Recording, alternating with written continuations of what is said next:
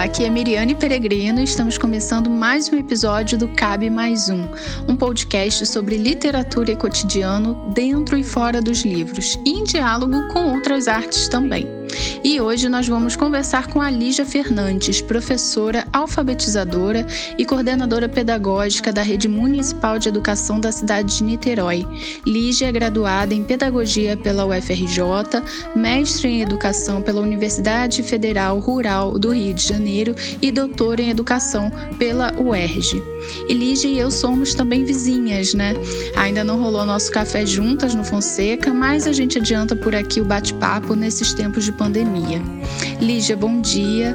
Eu tenho uma grande admiração por você, pelo que tenho conhecido do seu trabalho, e eu acho que a gente pode começar falando, né, conversando um pouco sobre os seus atravessamentos, né? Como você diz, você é atravessada pelo doutorado, pelo chão da escola e pela vivência, né, de uma mulher negra. É, como esses atravessamentos influenciaram na sua formação como professora e como eles influenciam sua ação como professora, né? Pensando aí é, na luta por uma educação antirracista. Bom dia, Miriane, tudo bem? Bom dia aí para todo mundo que está escutando a gente. Espero que meu áudio esteja ok. Espero que o miado dos meus gatos ou o barulho do trânsito daqui do Fonseca, que a Miriane conhece muito bem, não atrapalhe aí a gravação. Bem, que delícia estar aqui hoje. Muito obrigada pelo convite. É a minha primeira vez num podcast, eu estou adorando essa experiência inusitada. Muito obrigada aí por você, né, Miriane, estar tá me proporcionando isso. Nesse momento de pandemia, de isolamento que a gente está aí, né, em meio a tanta tristeza e a tanta desesperança, para mim está sendo muito bom aceitar certos desafios, porque são eles que têm me motivado aí, né, de algum modo, são eles que têm me dado esperança e dado espaço também para a vida entrar aqui dentro de casa. Então é isso aí. Muito obrigada e vamos encarar esse desafio, né? Vamos começar aí a responder essas perguntas, que só nessa primeira pergunta tem assunto aí para mais de um café. Bem, é, mediante a tanta coisa, eu vou começar pela minha apresentação, né? Vou falar um pouquinho aí sobre a apresentação que você fez, né, sobre mim. Eu sempre acho aí muito bacana ouvir outra pessoa contando um pouquinho da minha história porque é uma oportunidade, né, de reviver aí, ainda que por alguns segundos, alguns momentos da vida que foram importantes, que são, né, muito importantes aí que me ajudaram a ser quem eu sou e ter orgulho do que eu me tornei. Né, eu saí de Volta Redonda com 19 anos, para quem não conhece, Volta Redonda é uma cidade do interior do estado do Rio de Janeiro, região sul-fluminense. Então eu saí de lá com 19 anos para fazer pedagogia na FRJ no campus da Praia Vermelha, no Rio. E aí, de lá para cá, muita coisa aconteceu, né? Eu passei por muitos lugares, conheci muitas pessoas. E agora tô aqui, né, com 37 anos, doutora, profissional da educação básica. Então, são muitos atravessamentos que me formam, né? E para falar sobre esses atravessamentos, né, eu falo aqui muito envolvida ainda com a minha pesquisa de doutoramento que eu defendi na UERJ em fevereiro do ano passado. A pesquisa ela trata basicamente de um projeto chamado Encontro de Saberes, que em linhas gerais assim pode ser entendido como um dos muitos desdobramentos relacionados às políticas de ações afirmativas na universidade, né, nas universidades. E aí o que eu falo aqui também está atravessado pelo chão da escola, né? Como disse aí a Miriane muito bem na minha apresentação, e está atravessado pela minha vivência de uma mulher negra que está aí inserida numa sociedade marcada pelo racismo, né? Na organização aí de sua estrutura, na organização das suas instituições, na organização das suas mais diversas relações, né? E a universidade ela me educou muito, ela me ofereceu muitos elementos, né? Me ofereceu aí algumas lentes para enxergar né, esse mundo e compreender né, a, o meu lugar nessa, nessa, nessa sociedade, né? Mas a vivência, né, a experiência cotidiana, ela também é e foi, né, fundamental para que eu possa dar aí um significado para aquilo que eu leio, para aquilo que eu ouço e e para aquilo que eu pesquiso, né? E foi em meio a tudo isso, né, das minhas leituras, das minhas vivências, dos lugares em que eu passei, que eu aprendi, né, que o racismo ele tá aí nas suas minúcias, nas minúcias do cotidiano e na forma como a sociedade se apresenta, né? Porque o racismo ele formata as instituições, né? Como eu disse aí, ele formata as relações e as relações com os meus alunos, né? O racismo ele formata as relações com os nossos alunos e, inclusive, formata as nossas possibilidades de afetar essas crianças cotidianamente, né? E aí, antes de falar sobre qualquer prática, né, ou ação antirracista no campo da educação, é importante que a gente saiba que o racismo, para além de qualquer coisa, ele é violência, né? E por ser violência, o racismo ele tá aí para produzir um lastro de sangue, um lastro de morte por onde ele passa, né? Principalmente porque o racismo ele funciona na destituição, né, da humanidade de seres humanos. Ele ele consegue tirar a humanidade das pessoas, né? E essa violência de retirar aquilo que nos constitui como humano, né, de não conseguir, de, de, de, impedir que as pessoas nos vejam, vejam as populações negras como seres humanos, é uma violência que ela é produzida, é, não é uma violência produzida de forma pontual, né, o racismo ele se manifesta cotidianamente, e se o racismo é algo cotidiano, né, sobretudo porque ele está aí nas relações entre as pessoas, as discussões e as reflexões acerca disso também devem ser cotidianas, né? Porque somente assim a gente vai conseguir aí produzir uma ação de fato antirracista, não só na escola, mas nos diversos espaços aí que a gente atua na, na sociedade, né? Então é preciso falar sobre isso, né? É preciso estudar, é preciso propor espaços formativos onde os professores revejam suas práticas, porque o não falar sobre o racismo, né, o silêncio acerca do tema, ele é capaz de transformar as diferenças né, que aí nos constituem enquanto seres humanos múltiplos e diversos. É, essas diferenças, o racismo ele consegue transformar elas em desigualdade, né? E essas desigualdades tentam aí, às vezes, muitas vezes conseguem né, minimizar as nossas potências e oferecer às populações negras na sua diversidade a precariedade, né? Porque o silêncio, né, ele vai permitir aí, por exemplo, que alguns estereótipos que por acaso sejam produzidos ganhem algum tipo de força e se tornem verdadeiros de algum modo, né?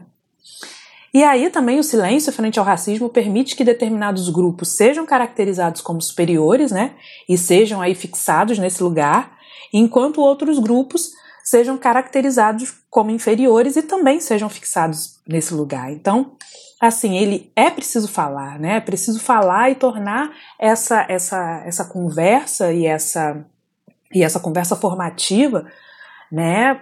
Isso precisa se tornar cotidiano, né? Por mais difícil e doloroso que seja, é preciso falar sobre o racismo, né? Porque a gente está aí à frente de muitos avanços, né? Existem legislações, né? Mas são as histórias e as culturas negras que seguem ocupando lugar periférico, né, nos, nos currículos escolares. A gente vê aí que entra ano e sai ano, são nossas crianças negras que são silenciadas, são as nossas crianças negras que são invisibilizadas, e são as nossas crianças negras que são mortas, né? Crianças negras são jogadas de prédio, crianças negras são alvejadas pela polícia, né? Crianças negras são vítimas aí da violência policial e dos confrontos aí cotidianamente, né? E aí a gente vê que geralmente as suas famílias, né, as famílias dessas crianças negras, igualmente negras, elas não têm direito ao luto, né? Ou se tem, geralmente seu sofrimento vai ser identificado como menor. Né? A gente vê aí na, nas mídias, de modo geral, que a dor de uma família negra não é tão comovente quanto a dor de uma família branca.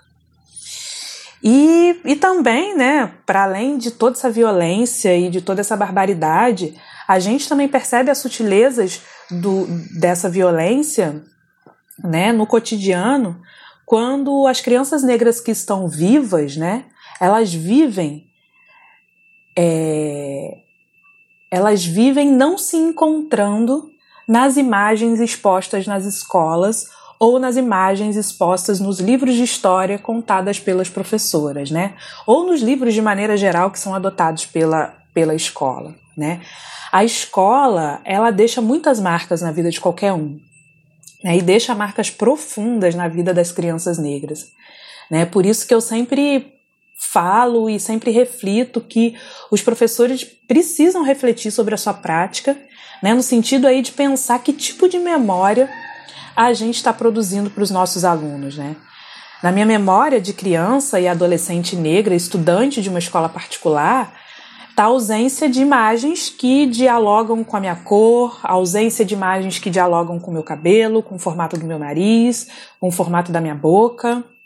E essas, e essas ausências, elas também são violência, né? São violências que, que nos marcam e, e, e nos, nos trazem memórias muito difíceis e doloridas em relação à nossa vida de estudante, né? Obviamente que eu fui uma criança muito amada pelos meus pais e estar numa escola particular, né, em que eu fui matriculada quando era criança e adolescente, aos olhos dos meus pais, né, essa matrícula ela simbolizava uma ascensão, né, um investimento numa educação de qualidade. Mas eu me lembro, né, de um diálogo entre alguns membros da minha família, onde uma tia falou para minha mãe que eu não tinha amigos na escola porque eu era uma criança negra, né? E aí eu carrego essa lembrança comigo até hoje e, e, por muito tempo eu fiquei sem entender o que aquilo significava, né? E aí foi por meio do encontro com pessoas e com leituras que eu fui entender né, o quanto o racismo já estava presente na minha vida desde criança. Né? Então, assim, essas experiências de escola enquanto estudante interferem também e diretamente na minha ação enquanto educadora, né? E foi lá no doutorado que eu encontrei uma autora que me deu mais elementos para pensar a minha experiência, né? E, e, e pensar a minha experiência como fator importante na minha ação, né, enquanto educadora, e também essa autora me ajudou a dar outros significados e maiores significados para a minha experiência, né? A autora Bell Hooks, né, uma autora maravilhosa que eu convido aí todos, todo mundo aí, todo mundo que está assistindo a ler. No livro Ensinando a Transgredir, ela diz, né, que as experiências que a gente adquire aí na vida cotidiana não são a, a, a principal, né, ou a mais importante fonte para a produção de conhecimentos. Mas essa autora ela diz que a ausência do compartilhamento das nossas experiências adquiridas aí na vida cotidiana ela empobrece a produção e a socialização de conhecimentos, ou talvez até inviabiliza, né? A autora diz que a, a, a essas experiências elas são muito importantes. Sem elas, a produção e a socialização do conhecimento pode sequer existir. Né? E aí, nesse sentido, eu penso que a professora, né, e aí em especial eu falo aí da professora negra, que não investe em processos de formação para repensar sua trajetória e as suas experiências, ou não investe em processos de elaboração de novos significados da sua história e da sua estética, né, ela pode aí ter dificuldade de trabalhar as questões, as relações étnico-raciais com seus alunos, né? Porque é isso, como é que faz, né? Quando essa criança negra que foi invisibilizada, que foi silenciada, né? Como é que faz quando ela se torna professora? Né? Essas marcas ela carrega para a vida, inclusive para a sua ação pedagógica. Então é preciso aí que nós, mulheres negras, estejamos tentando aí cotidianamente fazer as pazes com o espelho, fazer as pazes com a nossa história, para que a gente seja capaz de educar crianças negras orgulhosas e seu pertencimento étnico-racial, né? E aí eu penso que eu e tantas outras né, professoras que estamos aí comprometidas com a educação antirracista, com a pauta antirracista, certamente a gente só consegue ter um engajamento, né, porque de algum modo a gente está em contínuo processo de elaborar novos significados para o que a gente é, né? Seja aí por meio dos coletivos, das redes de fortalecimento de apoio, seja por meio da busca de leituras, grupos de estudos, né? A gente vai arranjando aí os meios para a gente dar outros significados mais potentes, né, para nossa história. E a gente está aí, né? A partir disso tudo, a partir dessas pessoas, encontros, leituras, livros, a gente está aí de algum modo trilhando um caminho para estabelecer novos significados para o que a gente é, né?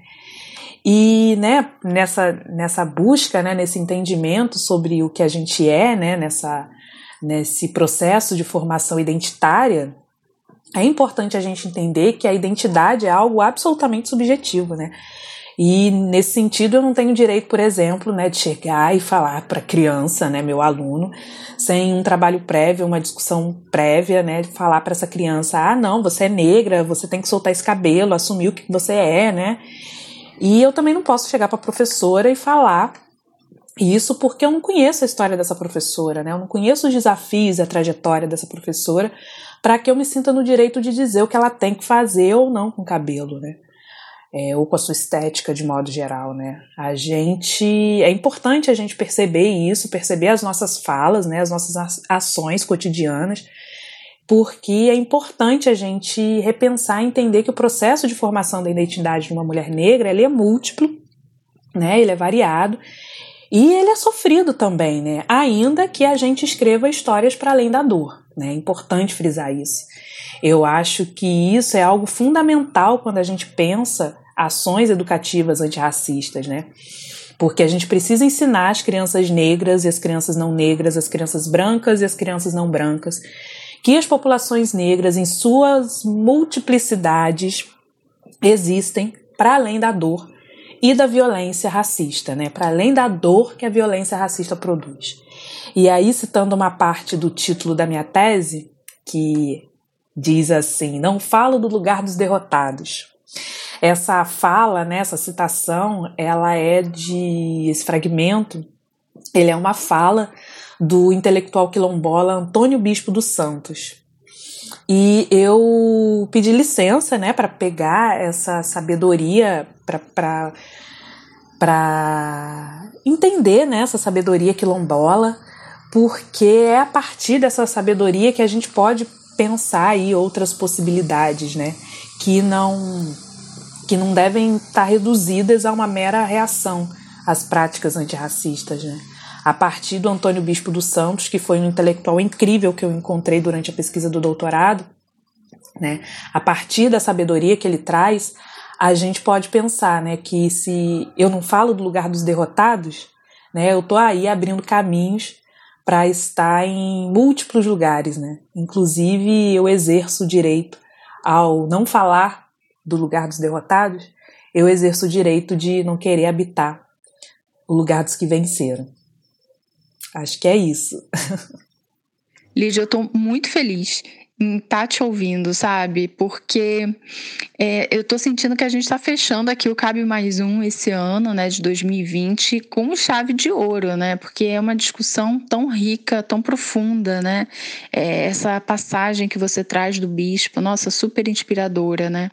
E eu estava aqui também lembrando de uma live sua no CAP da UFRJ sobre literatura imagens e atividades em rodas, né, na educação básica. E eu gostaria gostaria que você também falasse um pouco sobre isso aqui no Cabe Mais Um.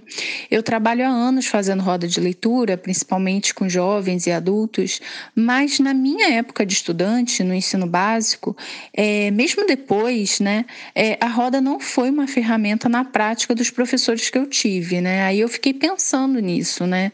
É, da onde eu tirei esse gosto de fazer roda de leitura se eu não tive essa vivência nos espaços escolares, né? Então, eu tentei fazer esse exercício de memória, né? Da onde veio isso, né? Claro, eu tive brincadeiras de roda na infância, né? Mas não na escola. É...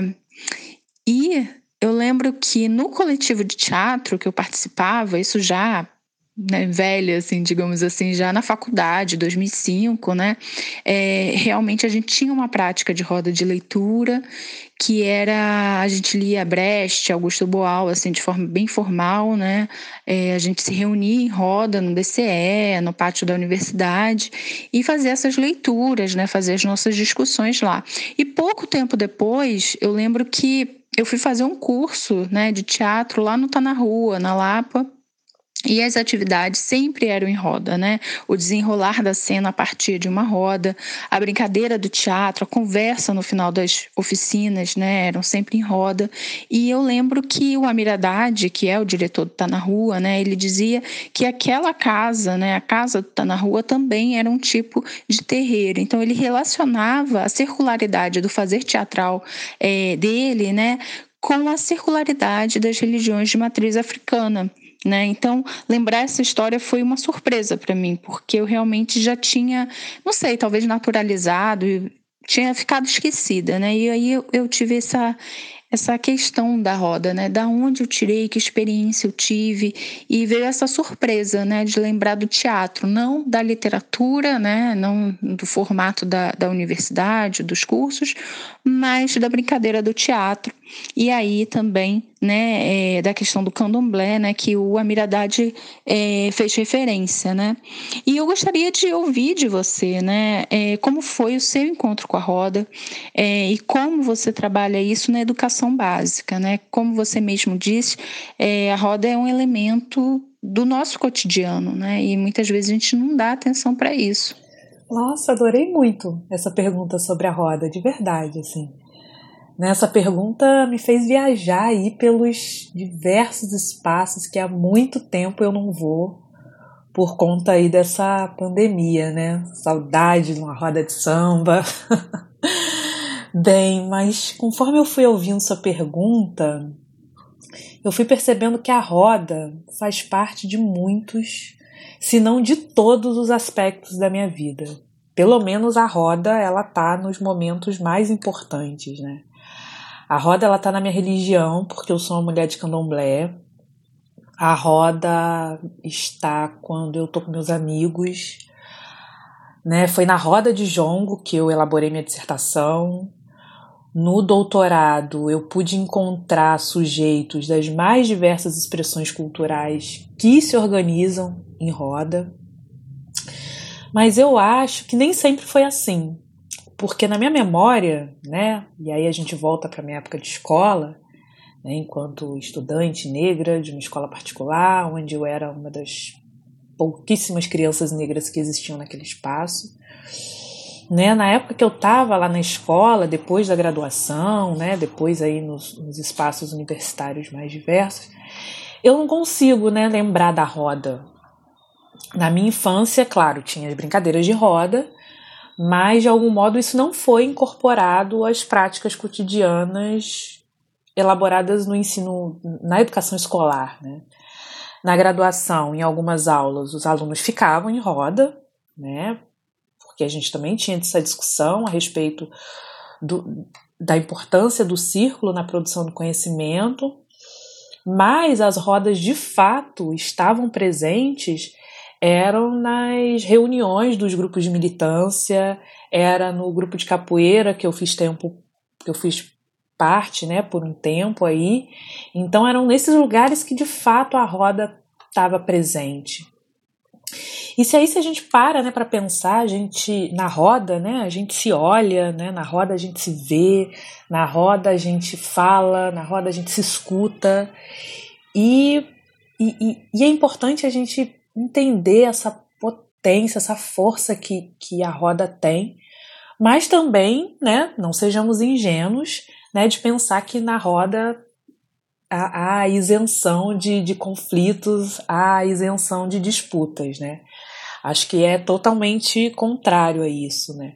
Existem conflitos e existem disputas na roda, sim, e isso faz dela também um lugar absolutamente rico, né? E aí, de todas as rodas que eu poderia aqui mencionar, né, a gente, eu escolho uma que é a roda de jongo, né, as rodas de jongo, né, nasquelas rodas de jongo que foi por conta delas, eu sou muito agradecida pelas rodas de jongo, porque foi por conta das rodas de jongo que eu fiz a minha dissertação de, de, de mestrado, então eu sou muito grata às, às rodas e às pessoas que, que, que proporcionam, que, que dinamizam essas rodas. Né? Então, nas rodas de jongo, por meio aí de uma linguagem cifrada, por meio dos versos que não são entendidos por qualquer desavisado, né? São lá no, no, nos versos que são que são rimados lá na roda de jongo, é que seus mestres e os seus membros, as suas lideranças, elas resolvem questões do cotidiano, existem disputas por meio dos versos, por meio dos versos as pessoas cortejam, por meio dos versos as pessoas são cortejadas. E, e no jongo, né, para além de, dessa dessa característica de que é nas rodas que acontecem muitas conversas importantes sobre sociabilidades e são conversas por meio de uma linguagem muito própria. Também existem outras características na roda de jongo que podem nos ajudar a pensar as potencialidades da roda, né? No jongo, por exemplo, tem o centro da roda e tem o lado de fora da roda, né? Que aqui a gente vai chamar, que eu vou chamar, vou pedir licença aí para chamar de periferia, né? Tem o centro da roda e a periferia da roda. E aí, durante o jongo, centro e periferia têm igual importância. Né? No, no centro tá um casal que dança, né? Tá um casal lá, que a mulher com as suas saias, o, o homem com, com, com toda a sua, a, a, a sua sua alegria, tem um casal que dança e na periferia da roda estão as pessoas que cantam e estão as pessoas que tocam, né? Quem está no centro é absolutamente dependente dos demais que estão ali na periferia da roda e quem está na periferia depende de quem está no centro da roda de jongo, né? Então, assim, esses dois espaços eles são igualmente importantes para fazer a roda de jongo acontecer. E aí, se a gente leva essa lógica para a produção de conhecimento, né, a gente vai entender que todos e, e, e os mais diversos saberes eles têm importância.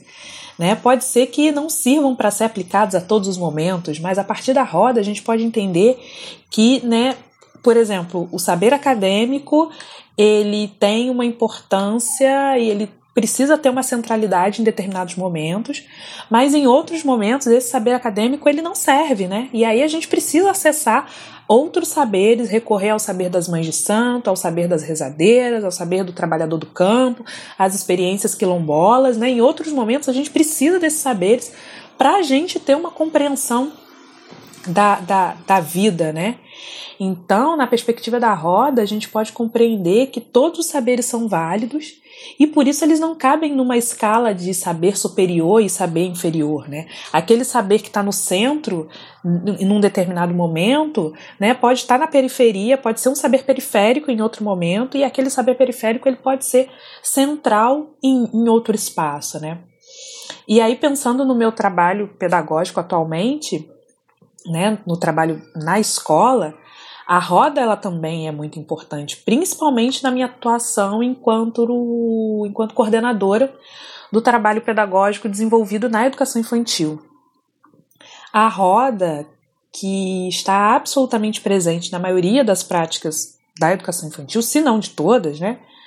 Como a gente já disse aí, a roda é um elemento que pode ser identificado nas mais diversas expressões culturais negras e em todas as e, e, e, no cotidiano da educação infantil, né? A roda ela tá na capoeira, a roda tá no samba, a roda tá no jongo, como eu disse, né? A roda tá no candomblé e a roda tá na educação infantil, né? A roda é algo pertencente às populações negras e isso pode ser comprovado quando a professora Zoilda Trindade, que também é uma, uma, uma intelectual incrível, que já está aí habitando um outro plano, mas é uma intelectual incrível que ela faz o mapeamento dos valores civilizatórios afro-brasileiros e nesse mapeamento ela aponta que a circularidade está entre esses valores, né? A roda relacionado, que né, está intimamente relacionado com a questão da circularidade, está entre os valores civilizatórios afro-brasileiros. Mas também existem outros né, valores civilizatórios identificados pela professora Zuilda, que podem ser encontrados nas mais diversas expressões culturais afro-brasileiras e também podem estar, podem ser observados aí nas práticas da educação infantil. Por exemplo, né, não existe jongo, candomblé, capoeira, samba e não existe educação infantil sem musicalidade, né, sem expressão oral, sem trabalho coletivo, que são aí outros valores civilizatórios afro-brasileiros identificados pela professora Zoilda, né?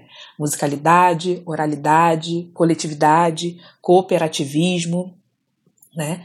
Não é possível fazer uma roda de jongo sozinho, assim como não é possível dar conta das mais diversas interações e brincadeiras, algo tão caro para a educação infantil, sem um grupo de crianças, né? Na educação infantil, a gente se preocupa com a memória das crianças, né, com o lugar onde a criança vive, com o lugar onde a escola está inserida. Né? Então, memória e territorialidade também são valores civilizatórios afro-brasileiros. E, e esses valores, eles são né, importantíssimos e eles organizam os modos de ser, estar e fazer das populações negras na sua, nas suas diversidades, né?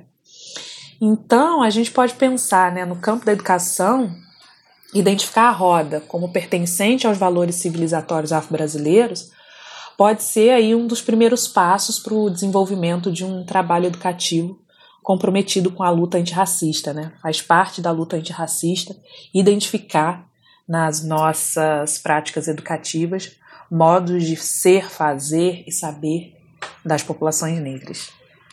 E essa conversa, né, sobre roda, né, ela me remete também à sua pesquisa, né, a sua pesquisa de mestrado sobre jongo, a sua pesquisa de doutorado sobre o encontro dos saberes, né.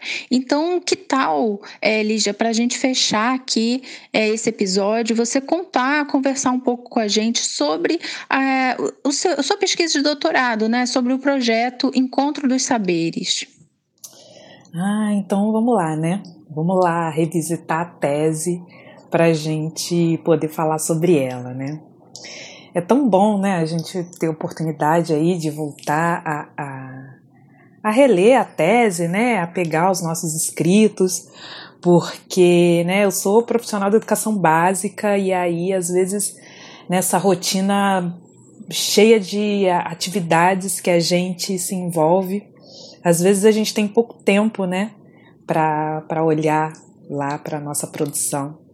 E, e, é muito bom, né? Quando a gente termina, a gente termina cansado de escrever, mas é muito bom falar da tese e incentivar, né, as pessoas a, a ler também. Então vamos lá, né? Sobre o encontro de saberes.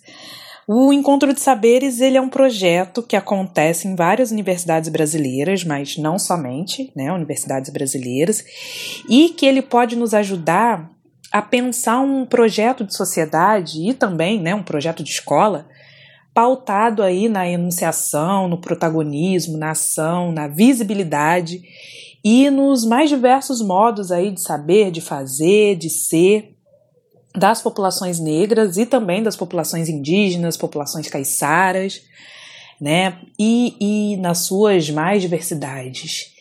E aí, falando diretamente do projeto Encontro de Saberes, o projeto ele é um movimento que está aí relacionado com a vinda e a presença nas universidades de mestres e mestras das mais variadas tradições de conhecimento, não europeias e também não ocidentais que existem aí no território brasileiro.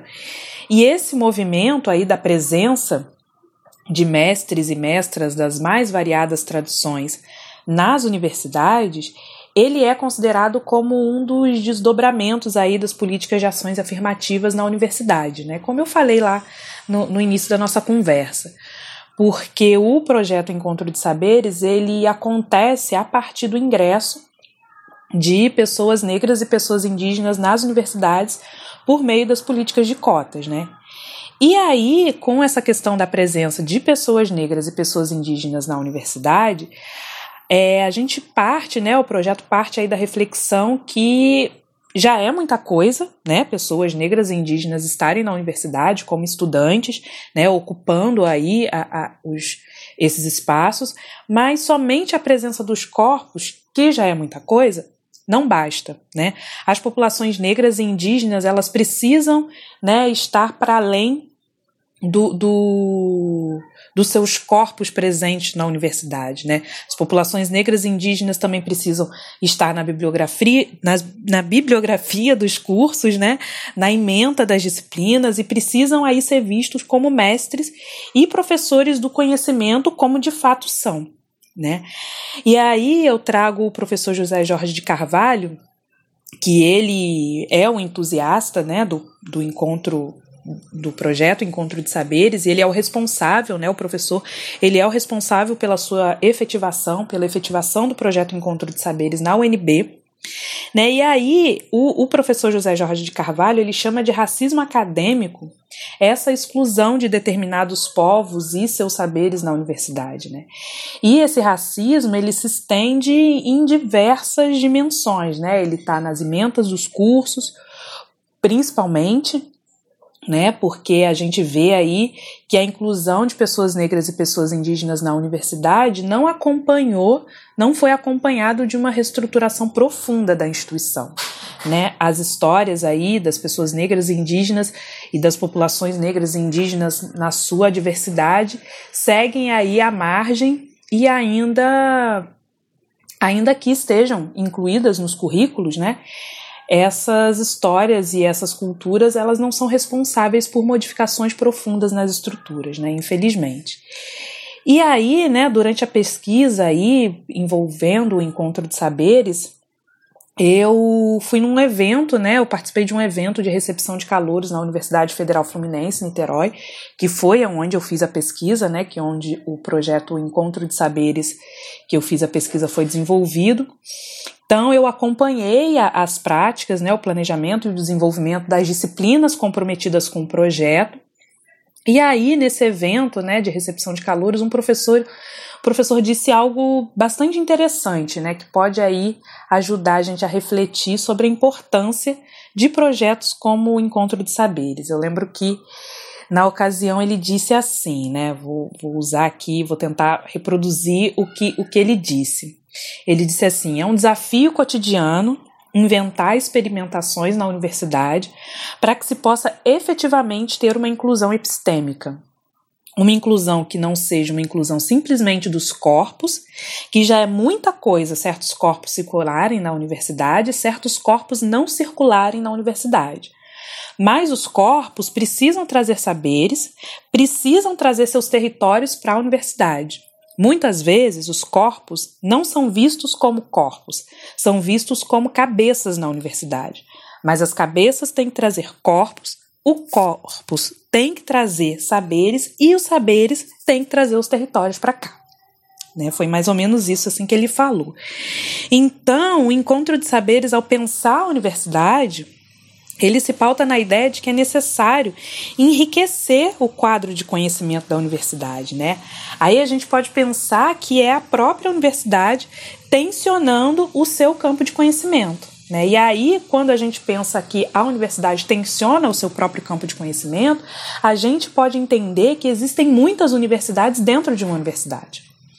E aí, na verdade, né, muitas pessoas podem achar, olhando assim rapidamente, que o encontro de saberes ele nasce da benevolência de alguns poucos intelectuais sensíveis à causa. Mas, na verdade, a efetivação do projeto ele se vincula ao desejo dos próprios mestres e mestras dos saberes tradicionais de levarem seus conhecimentos ao ensino regular. Né? E aí isso, né, esse movimento, ele, ele, a gente pode ver esse movimento exposto nos seminários nacionais de políticas públicas para as culturas populares que foram realizados em 2005 e 2006. E aí, né, quando a gente percebe que o projeto Encontro de Saberes emerge de uma demanda das populações cujos saberes, na maioria das vezes, não são legitimados pela institucionalidade, a gente entende que o encontro proposto pelo projeto também é conflito. Né? Ele é conflito quando, por meio da sabedoria desses mestres e mestras, é escancarado que os currículos da universidade, de maneira geral, é pobre em diversidade e não leva em consideração as múltiplas formas de ser e estar no mundo. E também, né, esses, esse, os saberes dos mestres, ele escancara que que a universidade não leva em consideração a diversidade de saberes, bem como também não leva em consideração os múltiplos sentidos e significados que os mais diversos povos elaboram sobre as experiências, né, sobre a existência, né? E aí essa dificuldade em olhar o diverso, ela está relacionada à colonização que nos foi imposta, né, e que está aí insistindo em dizer que somente um jeito de ser é certo, que somente uma história é válida e que somente uma possibilidade de ensinar e aprender existe. Né? E aí, quando a gente pensa sobre a multiplicidade de formas de aprender, eu trago aí para exemplificar a fala de um outro professor da Faculdade de Educação da UF. E essa fala foi, foi dita na abertura de um evento feito em parceria com as comunidades de jongo, né? E aí pensando as comunidades de jongo com todas as suas características e toda a sua toda a sua forma própria de, de, de, de se manifestar e de expor sobre o, os seus saberes, né? E aí nesse evento esse professor disse assim, né? E aí novamente eu vou tentar reproduzir aqui o que ele falou, né? Ele disse: pode parecer comum as comunidades estarem participando, né, abrir um seminário com tambor, mas não se engane. A universidade brasileira é muito fechada ainda, e a cada evento que a gente faz nessa relação de parceria, de amizade, de dialogicidade, de horizontalidade, a gente está dando um passo para abrir mais essa universidade que não é de ninguém, que é de todo mundo, né? E aí, né, mais ou menos foi mais ou menos isso que ele falou porque né, existe essa ideia, e essa ideia existe, a gente tem que se apropriar dela e a gente tem que passar essa ideia para frente, de que a universidade é de todo mundo. Né? Mas, infelizmente, ainda, nem todas as práticas e as formas de ser e estar no mundo estão ali no espaço da universidade. Né? E aí, se caso né, não houver aí um aviso prévio, se não tiver autorização daqueles que legitimam as práticas, muitas coisas se tornam impossíveis e determinadas práticas simplesmente não acontecem, né? E aí é na urgência do, do fazer, né, do, do fazer ações educativas de combate à discriminação e ao racismo, que o que nos resta, e aí eu falo da universidade, mas também a gente pode estender isso para a escola, o que nos resta é desobedecer, né? Desobedecer aí determinados protocolos, desaprender determinadas etiquetas, arranhar determinados vernizes, né? E simplesmente fazer. E aí, sobre isso, né, somente aí para exemplificar um pouco do conflito que também existe no encontro, eu faço menção a um aspecto que eu destaquei para análise daquilo vivido por mim. E na verdade eu acho que esse esse aspecto eu sempre destaco para além de toda a grandeza e todas as coisas incríveis que eu vivi no encontro de saberes, né, para eu pensar os conflitos entre esses diversos saberes, eu eu tomei como primeiro passo né, esse episódio que aconteceu em uma das aulas das disciplinas conduzidas pelos mestres e pelas lideranças da, das comunidades jongueiras. Né, e esse episódio aconteceu nessa disciplina sobre jongo, e essa disciplina ela faz parte do conjunto de disciplinas e de ações que antecederam o encontro de saberes na UF. Né. Essa disciplina aconteceu em 2016 né? E foi oferecida em, em módulos, né? Como as outras disciplinas que tiveram como título Encontro de Saberes, que foram realizadas em 2017, também foram oferecidas em módulos. E aí, no módulo dessa disciplina de jongo, né, lá de 2016, no módulo sobre toques e tambores do jongo, logo depois da aula, né, que iria acontecer ali dentro do, do, do espaço da sala de aula, as pessoas participantes daquele movimento iriam para o pátio da universidade para fazer uma roda. E aí, no final da aula, né, foi feita a roda lá no pátio da universidade, mas pouco depois de começar o evento, né, o, o, aquela expressão, o responsável, o, um dos seguranças da universidade apareceu perguntando quem era o responsável por aquela atividade. Porque, né, aos olhos da institucionalidade ali representada pelo pelo segurança, né, aquela juntada ali de pretos, ela devia estar, tá, né, sobre a tutela de alguém. Né? Na visão lá do segurança, o barulho da roda impedia de algum modo o desenrolar das outras aulas. Mas, na verdade, na perspectiva do saber e fazer das comunidades jongueiras, é o silêncio da universidade que estava impedindo o barulho daquela roda. Né? E aí, enfim, o, o frente ao questionamento do segurança, o responsável, né, que, é, o, o responsável institucional por aquele movimento foi, foi necessário, né? É, é, foi necessário aparecer. E aí, né, todo aquele aquele movimento de, de, de, quebra de hierarquias e de desobediência e de uma produção não hegemônica dentro do espaço da universidade, ele precisou de algum modo ser repensado, né, frente ao questionamento do segurança, né, de quem é o responsável por aquela, pela aquela atividade. E aí, né, a partir desse evento, né, eu comecei a pensar, né, que as políticas de inclusão das populações negras e indígenas no espaço da universidade talvez não tenha cogitado como possibilidade o lugar do tambor, né? E aí também não deve ter educado, provavelmente, e né, a gente pode afirmar que as políticas de inclusão das populações negras e indígenas tão, nas universidades não educou, né, não educaram o olhar daqueles responsáveis por zelar pelo espaço acerca do, do, do, protagonismo né, das pessoas não brancas. Porque se esse olhar tivesse sido educado, né, aquela pergunta não, não, não teria acontecido.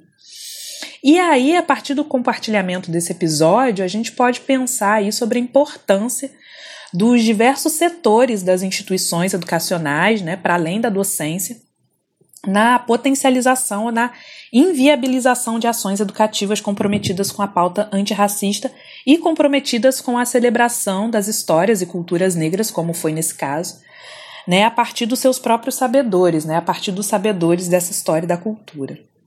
E aí, né, esse foi somente um dos muitos episódios que eu vivi entre 2016 e 2017, acompanhando o encontro de saberes. E a cada episódio, né, cada episódio me fez pensar sobre a sobrevivência dos saberes e fazeres negros e indígenas mediante estruturas educacionais tão silenciadoras. E se esses saberes e fazeres sobreviveram, né, apesar dessas estruturas silenciadoras, é possível afirmar aí com alguma certeza que os mestres e mestras das mais diversas tradições e expressões culturais não falam do lugar dos derrotados, né? Como diz aí o título da tese que eu cheguei a mencionar aqui, né? Como eu falei essa frase, não falo do lugar dos derrotados, é uma frase do intelectual quilombola Antônio Bispo dos Santos, que é do interior do, do estado do Piauí, e pertencente a uma comunidade chamada Saco do Curtume. Né? E aí, para finalizar, que eu peço novamente licença né, para utilizar a sabedoria quilombola. E o bispo diz né, que não fala do lugar dos derrotados, ainda que isso não queira dizer que ele fala do lugar dos que venceram. E aí a gente pode pensar, né, a partir disso, se as nossas ações educativas pretendem anunciar né, que as vozes negras e indígenas não traduzem a versão dos vencidos da história, a gente está aí assumindo né, que nós, negros e, e indígenas, podemos ser autores aí para elaborar uma narrativa para além da, da derrota. Né?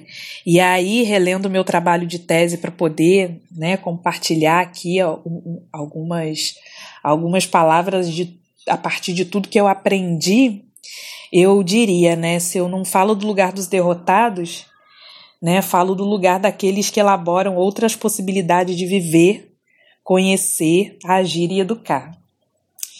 E aí eu termino assim a nossa conversa, né? Termino a nossa conversa com essa com essas reflexões a partir da sabedoria quilombola e agradeço, agradeço Miriane, agradeço aí todo mundo que está envolvido nesse projeto, nesse podcast. E obrigada. E tamo aí, né? Em breve a gente pode tomar nosso café presencial, mas por enquanto a gente fica aqui nesse café virtual. Bom falar com você, bom falar com todo mundo e tchau, tchau. Até a próxima. A gente que agradece, Lígia, sua participação maravilhosa aqui no Cabe Mais Um. Adorei te ouvir, tenho certeza que quem está ouvindo também está adorando. E a gente encerra 2020 por aqui, né, com esse episódio sobre saberes circulares, educação básica e luta antirracista, né?